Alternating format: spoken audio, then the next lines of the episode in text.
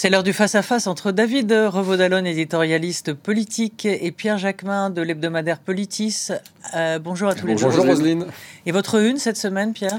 La jeunesse. On s'interroge sur cette jeunesse qui euh, bouscule un peu les codes et qui euh, excite les réacs. Après la motion de rejet lundi à l'Assemblée nationale, le texte immigration est en chemin pour une commission mixte paritaire chargée de trouver un compromis sur le, projet de loi. La droite veut continuer à le durcir et une partie de la Macronie l'assouplir. Donc j'ai envie de vous dire, on n'est pas sorti de l'auberge.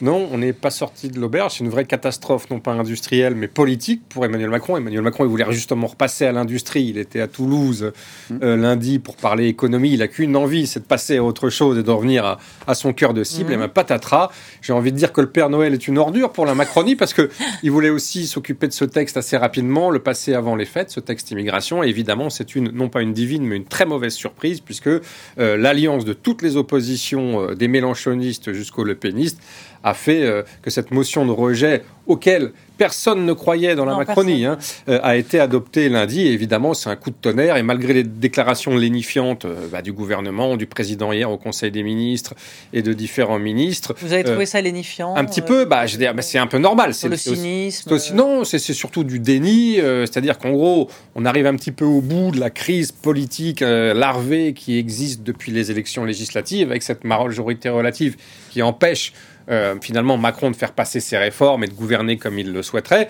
Et là, euh, de façon éclatante, on a eu la démonstration que euh, un texte un petit peu compliqué bien, ne pouvait pas passer. et malgré les exercices, je, je, vais, je vais être sympathique et dans l'euphémisme d'équilibriste de Gérald Darmanin, qui a essayé à la fois de ménager son aile gauche et euh, les républicains, bah, on voit que euh, c'est le fiasco sur toute la ligne. Voilà pourquoi je disais que c'était un petit peu lénifiant. Le président fait semblant, euh, il a expédié le sujet hier en, trois ou quatre mhm. phrases au début du Conseil des ministres. en réalité, ils sont bel et bien dans une, dans une panade très épaisse. Alors, c'est une panade, effectivement. Je ne sais pas si d'ailleurs on peut dire qu'une panade est épaisse, mais en tout cas, un brouillard assez, assez, euh, oui, donc euh, résultat des courses, bah, on se retrouve euh, exactement au même point, euh, mm. c'est-à-dire que comment faire plier une l'aile gauche de, de, la majorité pour accepter que dans ce texte il n'y ait pas le volet accueil. Ça, le, problème va se reposer. Or, le président de la République a dit qu'il faut la jouer à la loyale, donc pas de 49-3. C'est en réalité, réalité, c'est vrai que ça a été une grande surprise politique et ça marque encore plus la crise institutionnelle un peu que l'on traverse depuis quelques temps, qui a quand même commencé, on se souvient pas, mais même pendant la période du, euh, du de la réforme des retraites, euh, euh, le, gouvernement avait déjà été quand même très mis à l'épreuve et euh, voire euh, mis en difficulté au moment d'un certain nombre de votes. Mais personne ne sort gagnant de cette de cette de cette épreuve. Alors la gauche a évidemment applaudi et a hurlé de joie. On peut comprendre parce que c'est quand même une claque. Oui, ils vont se retrouver avec un texte encore mais plus Mais c'est ça, c'est ça la difficulté, c'est qu'à un moment donné, si ça revient, et ça va sans doute revenir à l'Assemblée nationale, sauf si à un moment donné le gouvernement décide de rejeter le texte et de finalement de mettre le texte à la poubelle, ce que je ne crois pas, parce que j'ai le sentiment qu'il y, a un esprit de revanche qui est euh, en train de monter au sein de ce gouvernement, et que ce qu'il va sortir de la commission mixte paritaire, c'est un texte qui part euh, du texte très durci, très dur sur les conditions d'accueil et très euh, ferme sur les conditions d'expulsion des étrangers, et que donc ce texte-là risque d'arriver à l'Assemblée nationale, et, et ça va être la stratégie du gouvernement qu'on va observer à ce moment-là. C'est-à-dire que est-ce que le gouvernement acceptera de faire voter ce texte par ces parlementaires, alors même qu'il y a un certain nombre de dispositions qui ne conviennent pas à la majorité? Donc ça va être l'heure du choix pour la Macronie, c'est est-ce qu'ils sont bien de et de droite et de droite ou euh, est-ce qu'ils décident bah, que compte tenu du texte qui ne fait pas l'unanimité dans cet hémicycle,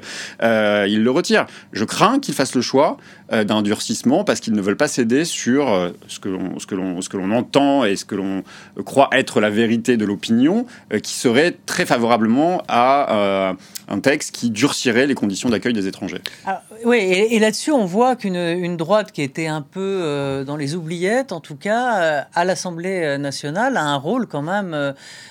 euh, important euh, et joue euh, les, les, les, les, empereurs romains avec le pouce levé ou, oui. baissé. Alors, je pense que cet épisode est un petit peu le moment de gloire des LR à l'Assemblée nationale d'Éric Ciotti et de Olivier Marlex. En réalité, c'est un peu l'arbre qui cache la forêt du, d'une droite complètement dispersée façon puzzle. Vous, vous, évoquiez les retraites. L'année dernière, on a bien vu qu'ils étaient d'accord sur à peu près rien. Donc, si sur le seul sujet qui leur reste pour exister face à la Macronie, c'est-à-dire l'immigration, ils avaient effectivement, ils n'avaient pas réussi leur coup, ça serait vraiment la dernière pelletée de terre sur leur cercueil. Donc oui, c'est un beau coup, mais on peut se demander si c'est pas un baroud d'honneur, parce que on sait très bien que un peu plus à droite, il y a le Rassemblement national qui est grosso modo sur les mêmes positions, j'exagère à peine, et qu'en réalité, donc voilà, ils ont fait un, coup pour se différencier de la Macronie, mais en réalité, ça les rapproche encore plus du RN. Donc oui, ils ont fait un coup tactique. On, leur donne le point aujourd'hui. Euh, pour combien de temps? Euh, Après, c'est vrai, vous avez bien résumé, Pierre, le dilemme du gouvernement. Et je crois qu'il y a beaucoup euh, d'hésitation hein, au sein de l'exécutif, à l'Élysée, dans les ministères. Il y a toute une partie des gens qui préconisent, toute une partie de la Macronie qui préconise de poursuivre, comme vous l'avez dit, sur la base de la commission mixte paritaire. Je ne vais pas rentrer dans le détail, mais en gros, sept députés, sept sénateurs qui reprendrait grosso modo le texte très durci par le Sénat, qui n'est plus du tout le texte de départ, et qui le ferait, tenterait de le faire avaler à, l'Assemblée et notamment à la majorité, l'aile gauche de la majorité macroniste, dont elle ne veut pas. Ce qui veut dire qu'on a un scénario euh, euh, un peu euh, lunaire, mais qui, qui est tout à fait possible, c'est-à-dire que le gouvernement ferait passer ce texte avec un 49-3 contre sa propre majorité, contre sa propre elle gauche. Je rappelle que c'était. Mais apparemment, il Macron l'a exclu. Alors, Macron l'a exclu, mais souvenez-vous qu'on l'a exclu, mais il a aussi, il avait aussi exclu qu'on passe le, texte sur les retraites au 49.3, ce qui a vraiment. Et c'est le cas. La dit, ce qui change là, c'est que si c'est la version quand même très renforcée, très durcie, à laquelle ne croit pas un certain nombre de personnes de la majorité euh, présidentielle, si le texte passe par un vote et qu'il ne tient pas de majorité, c'est moins une défaite du gouvernement à ce moment-là qu'une défaite de la droite qui aura porté et présenté un projet qui ne convient pas à la majorité de l'Assemblée nationale. je crois que personne sera gagnant dans l'affaire. Non, mais personne sera dupe sur le fait que, effectivement, euh, la Macronie sera le, le principal euh, échec de. Le, grand perdant de, l'affaire, c'est quand même évidemment, il l'a reconnu lui-même, hein, parce qu'il a un peu la marque de la gifle sur, euh, enfin de la marque de la. Bien sûr. Oui, de la gifle sur le. La joue un petit peu rouge, vous voulez dire. La joue un petit peu rouge. maintenant, c'est Borne qui, Elisabeth Borne qui est à la manœuvre visiblement, donc. Mm.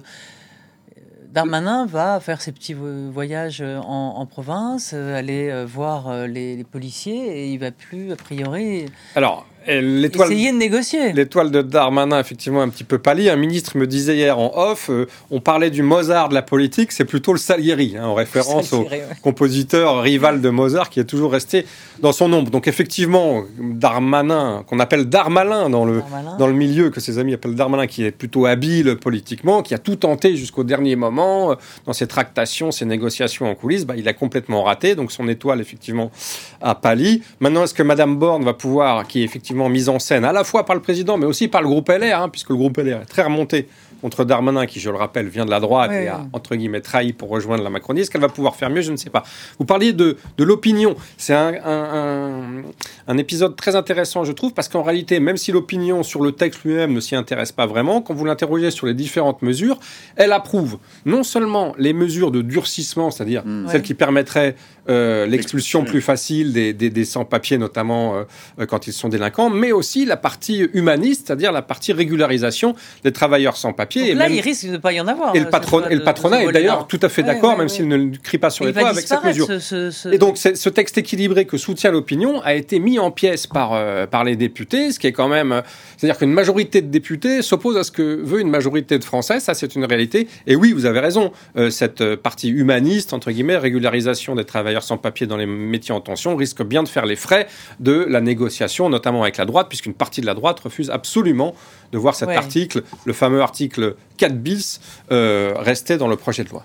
Alors on a vu hier, euh, on, a, entendu reparler de la, dissolution. Donc là encore, Emmanuel Macron a, évacué euh, l'idée d'un revers, d'un revers de main. Évidemment, ça n'arrange personne. Ça arrangerait peut-être les affaires du Rassemblement national. Et on a vu Jordan Bardella hier, le président du, du RN, eh bien faire assaut euh, de propositions en disant je suis prêt pour être Premier ministre. Bon, ça évidemment, euh, personne va tomber dans le piège. Euh, il se voit déjà en haut de l'affiche oui, visiblement, il se voit déjà en haut de l'affiche. Et puis, il y a quelques médias qui lui ont déjà fait euh, euh, sa campagne, qui a préparé les visuels. Euh, je pense au JDD, qui a préparé les visuels ah de mettant en scène Monsieur Bardella en Premier ministre. Le Figaro, qui a fait aussi un montage photo qui, qui, qui, l'installait presque aussi à Matignon. bon, le, coup de, le coup de colère d'hier d'Emmanuel Macron, qui a fuité après ce, ce, repas avec un certain nombre de personnes de la majorité, où il dit non, il n'y aura pas de dissolution sur un ton très ferme. et il expose les différents scénarios que l'on vient d'évoquer sur la suite de ce texte, montre que visiblement la dissolution n'est pas pour maintenant. Après, moi, je, je, ne vois pas comment Emmanuel Macron peut continuer son quinquennat dans un État où il n'y a pas de majorité sur aucun des textes. Il y a quand même un certain nombre de choses qui vont être mises à l'ordre du jour à la rentrée. Il y a, des, il y a, il y a quand même une volonté de Macron d'avancer sur la question. Alors, on va voir sur la fin de vie, mais aussi sur les sujets sociaux. Il veut renforcer encore l'allocation, enfin, le, les réformes sur l'assurance chômage. Il dit, euh, en, selon certains euh, ministres aussi, qu'il voudrait aller encore plus loin en obtenant peut-être une majorité avec les socialistes euh, et la CFDT de prendre sa revanche sur les retraites et d'aller peut-être proposer une réforme paramétrique. Je veux dire, il y a un certain nombre de choses aujourd'hui qui, qui, qui, reposent sur des majorités à construire. Donc ces majorités, elles n'existent pas à l'Assemblée nationale. Donc moi, je ne vois pas comment tôt ou tard, on passera par une dissolution. Justement, il y a une petite musique qui monte chez certains cyniques c'est de dire, euh, dans le fond, une dissolution, ce serait pas mal pour, euh, effectivement, c'est parce que dans les sondages d'opinion, on voit que le RN est partout en, tête, c'est-à-dire de mettre un Premier ministre euh, Rassemblement national et, quelque sorte, les cramer pour 2027 et de qu'ils feraient preuve, alors là, de leur hmm. peut-être, entre guillemets, incompétence dont ils sont soupçonnés. Euh, est-ce que c'est euh, une musique euh, qui est probable, ou en tout cas entendable et, possible? Bah, C'est une musique qui, effectivement qui court beaucoup en ce moment, mais je crois que les Machiavel en chambre, qui font fureur en ce moment, sont pas forcément très réalistes. D'abord, parce que vous l'avez dit, il faut quand même les conditions pour que M. Bardella arrive à Matignon. Pour l'instant, elles sont pas réunies. D'abord, parce que le président ne veut pas de dissolution. mais c'est vrai que le président ne voulait pas de 49-3, on l'a dit, il l'a dû le faire. Il, aurait, il veut peut-être être, y être contraint. Mais là, c'est un, saut, pour ne pas dire un triple salto dans l'inconnu, puisqu'on ne sait pas du tout ce que pourrait donner une telle assemblée. Euh, le même ministre que je citais me disait hier, qu'est-ce que ça va donner? 40 députés LFI, puisqu'on peut considérer que la NUPES ne sera pas reconduite, 200 députés RN, puisqu'on peut considérer qu'il passerait de 89 euh, avec, une, avec une forte poussée à 200. de combien la majorité relative sera-t-elle réduite? À mon avis, ça va pas être flamboyant. Elle va encore perdre quelques dizaines de députés. Donc, euh, ça serait une vraie catastrophe pour le gouvernement.